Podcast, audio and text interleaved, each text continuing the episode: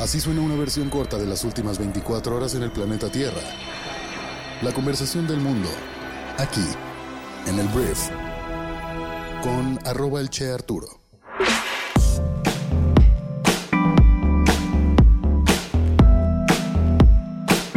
Muy buenos días, bienvenidas, bienvenidos a esto que es el brief para este lunes 24 de abril.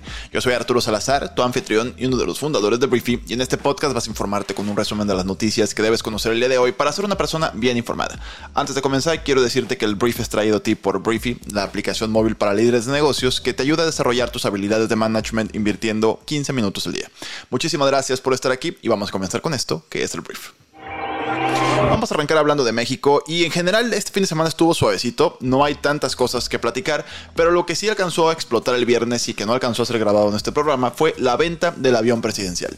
Este avión fue comprado por el, presidente, expresidente de México, Felipe Calderón, al final de su sexenio. El que realmente lo pudo aprovechar, por así decirlo, al máximo fue el presidente Enrique Peña Nieto. Y dentro de todo su mensaje de campaña y luego de su gobierno, el presidente de México, Andrés Manuel López Obrador, siempre dijo que el avión presidencial iba a ser vendido, que él jamás iba a subir a él, que él no iba pues, a hacer uso de esta nave que consideraba faraónica y que no correspondía a pues el gobierno de un país con tantas personas en la pobreza. Hay quien considera esto mera campaña, hay quien considera esto un simbolismo, hay quien considera esto una completa este, coherencia entre lo que dice ya ser presidente de México, pero el problema para el gobierno actual fue que tardó mucho tiempo en venderlo. Lo intentaron ofrecer en diferentes instancias y no se podía vender. Pero el viernes el avión presidencial por fin fue vendido. Tras cuatro años de idas y vueltas, la administración de López Obrador anunció de hecho el jueves en la noche que el gobierno de un país que yo jamás había escuchado, perdón, perdonen mi poca cultura, mi poca geografía, el gobierno de Tayikistán compró el avión por 1.659 millones de pesos, alrededor de 92 millones de dólares al tipo de cambio actual. Este aparato fue comprado en unos 7.500 millones de pesos, más o menos 218 millones de dólares, como ya lo dije en el mandato de Felipe Calderón, y ahora se vende en 92 millones de dólares, la tercera parte de lo que costó. Entonces, bueno, no la tercera parte, pero menos de la Sí, un poquito, o sea, comparado con lo que se compró. Entonces, bueno, eso fue lo que sucedió. Ya la interpretación de este símbolo o de esta acción está siendo criticada por algunas personas, está siendo aplaudida por otras personas, que sí cumpliste, señor presidente. Otras personas dicen que, pues, puro show, pan y circo, pero bueno, ya saben cómo es esto. Ahora, vamos a hablar de una persona que parece ser la que va a caer y la que va a ser la máxima responsable de la tragedia que ocurrió en el centro de detención del Instituto Nacional de Migración en Ciudad Juárez. Recordarás que lamentablemente 40 personas migrantes fallecieron debido a que fueron encerradas mientras ocurrió un incendio en este centro de detención. Y a partir de ahí ha habido una crítica amplia, a la, primero a la política migratoria de nuestro país y en segundo lugar a que en un principio parecía ser que no iba a pasar nada, ¿sabes? O sea, como que no iba a haber al final ningún tipo de responsable ante esta tragedia, pero poco a poco han ido pues aprendiendo, investigando y ahora está ya una persona que se llama Salvador González, que un juez federal lo vinculó a proceso. Él es ex delegado del Instituto Nacional de Migración por su probable, bueno, en Ciudad Juárez específicamente en Chihuahua, y esto por su probable responsabilidad en la muerte de estas 40 personas. Entonces, em, se trata del primer mando, del primer alto mando, por así decirlo, en ser vinculado a proceso y se le imputan los delitos de lesiones dolorosas, ejercicio indebido del ejercicio público y homicidio doloso. Entonces, este hombre al parecer va a pagar el pato de todo lo que ocurrió. Debería de todas formas tal vez el gobierno federal ser un poco autocrítico, sobre todo al respecto de la incapacidad de nuestro país para poder recibir a todos los migrantes en Estados Unidos que no pueden acceder y que nos los están aventando de este lado. Si no tenemos la capacidad es la verdad jugar con fuego porque estos accidentes, estas omisiones, estas negligencias, porque no quiero decir que estos hombres murieron a propósito, podrían seguir pasando porque es un sistema migratorio completamente sobresaturado, además del maltrato que se le da a los migrantes en este país, el encarcelamiento de los mismos, la persecución política, la persecución militar. No tenemos las habilidades en México para darles un trato digno a los migrantes, pero eso sí debería modificarse a un nivel federal. Por lo tanto, o por lo pronto, Salvador González Guerrero, la persona pues que estaba a cargo de este centro de detención, pues la primera persona enjuiciada y probablemente encarcelada. Ahora, vamos a hablar de un hombre que es Iván Archibaldo Guzmán, que, bueno, él es eh, un hijo del Chapo Guzmán, conocido narcotraficante que hoy en día ya cumple su pena de prisión en Estados Unidos. Y sus hijos, a los que los llaman los chapitos, han sido últimamente muy investigados por la DEA, que es la agencia antidrogas de Estados Unidos. Y la DEA este fin de semana ya puso a este Iván Archibaldo, el líder de los chapitos, como el tercer hombre más buscado por la DEA en el mundo y está ofreciendo una recompensa de 10 millones de dólares. Fue la ficha publicada en la página oficial del departamento y pues te digo, está este hombre por 10 millones y también uno de sus hermanos, Jesús Alfredo Guzmán, Alfredillo, alias Alfredillo, también está buscado por la DEA, también por 10 millones. También por 10 millones de dólares. Bueno, vamos al siguiente tema. Vamos a hablar de las noticias más importantes del resto del mundo y para empezar vamos a hablar de Sudán.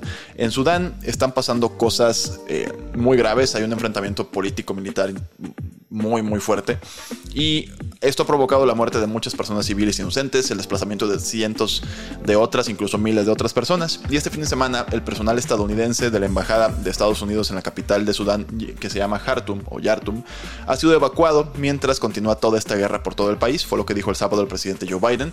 Y en este comunicado, Biden dijo que el personal de la embajada había sido sacado de Yartum por el ejército por orden suya y agregó que estaba orgulloso del extraordinario compromiso del personal de la embajada que desempeñó sus funciones con coraje y profesionalismo. Entonces, entonces, em, en Sudán las cosas se están complicando muchísimo. Esto ya es una alerta internacional. Ya hay diferentes organismos como las Naciones Unidas que están pidiendo, por favor, que intervengan de alguna forma para detener esto.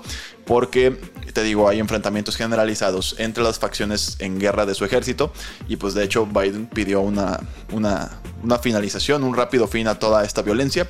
Obviamente, pues Biden no tiene ninguna vela en el entierro en este país. Pero no sé si la comunidad internacional en un futuro próximo pueda, pues de alguna forma este, evitar que sigan muriendo personas inocentes. Ahora vamos a hablar del presidente de Ucrania, Volodymyr Zelensky, porque, mira, el, el presidente de Ucrania este fin de semana anunció la prohibición de todos los topónimos rusos en una lucha por la identidad nacional. Eh, lo que está intentando hacer Ucrania es quitarse cada vez más este pasado ruso, prohibiendo, por ejemplo, en este caso, los nombres de lugares rusos y haciendo que el conocimiento del idioma y la historia de Ucrania sea un requisito para la ciudadanía. Esto es algo que podría sonar demasiado nacionalista, pero creo que es lo que uno necesita hacer cuando estás siendo atacado por un país que anteriormente, pues, el tuyo era parte de él, ¿sabes? Entonces están como delimitando muy fuertemente, aquí es Ucrania, aquí se habla ucraniano, los nombres de las calles no pueden ser rusos, todo es ucraniano, porque, pues, yo lo veo más bien como una especie de te digo, nacionalismo, orgullo ucraniano y desvinculación de un país que pues hoy en día está causando muchísimo dolor, muchísimas pérdidas humanas, económicas, materiales en este país. Entonces fue la decisión del gobierno ucraniano. En otro conflicto, en otro tema polémico a nivel internacional, voy a hablar del expresidente de Perú, Alejandro Toledo, que este hombre fue acusado y ya fue extraditado, llegó ayer domingo a la capital de Perú para ser procesado por estos crímenes. Fue acusado él de haber recibido sobornos de aquella constructora brasileña llamada Oderbrecht, que también tuvo sus carreras aquí en México, se presume, o sea, presuntamente, ahí con el señor Emilio Lozoya y Peña Nieto en su campaña presidencial. Todo esto es presuntamente.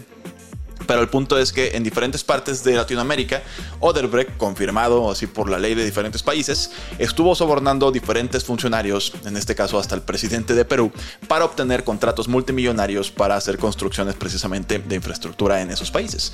Entonces Alejandro Toledo, después de haber estado en Estados Unidos algún tiempo, fue extraditado el fin de semana, llegó ayer domingo a Perú y bueno, él dominó, bueno, gobernó eh, Perú de entre el 2001 y el 2006 que bueno, ya está en su propio país y será procesado por estos cargos.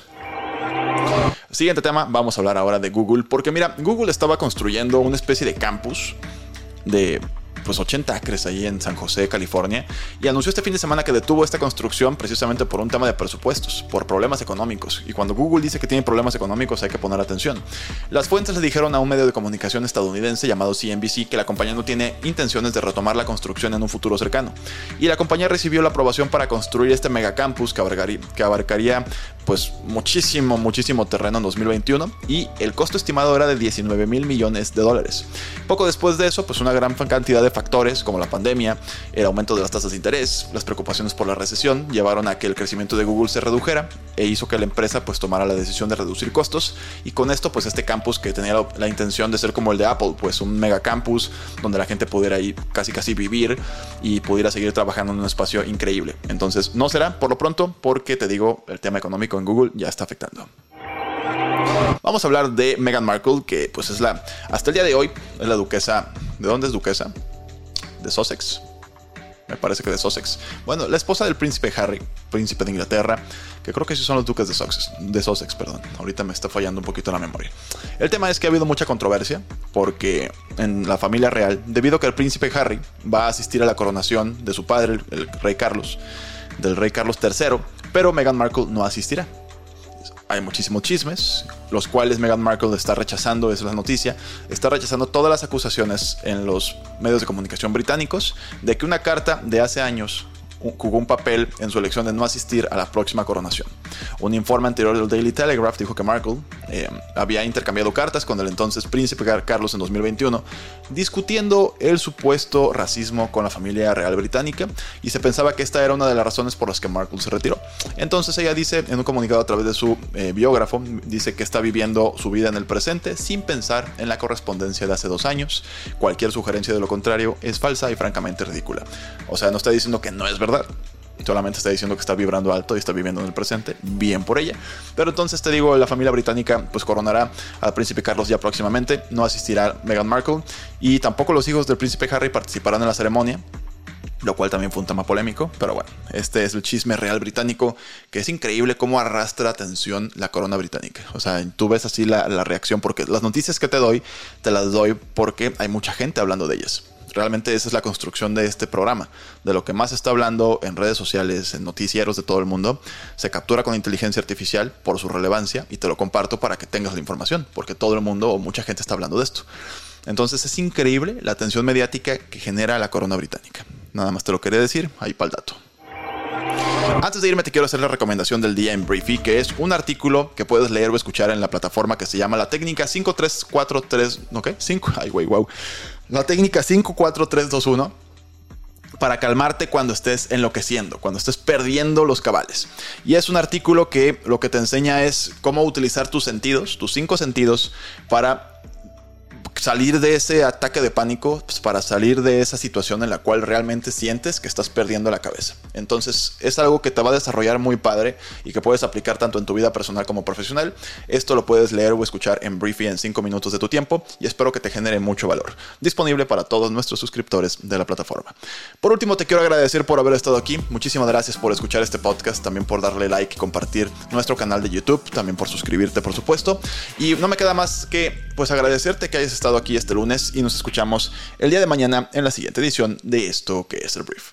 Yo soy Arturo. Adiós.